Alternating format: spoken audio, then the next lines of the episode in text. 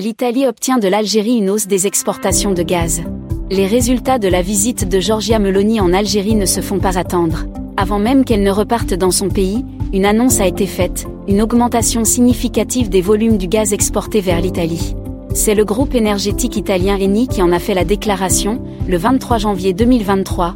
L'Algérie augmentera le pompage de gaz vers l'Italie pour atteindre 28 milliards de mètres cubes d'ici 2024. Nous mettons à jour chaque année les quantités convenues et pleinement respectées par l'Algérie.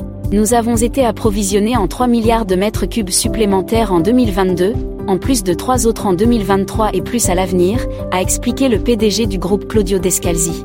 Le premier responsable du groupe énergétique n'a pas omis de rappeler que les approvisionnements de l'Algérie étaient, il y a seulement deux ans environ, de l'ordre de 21 milliards de mètres cubes. Les quantités atteindront 28 milliards de mètres cubes en 2024 et plus en 2025, a encore fait savoir le PDG d'Eni.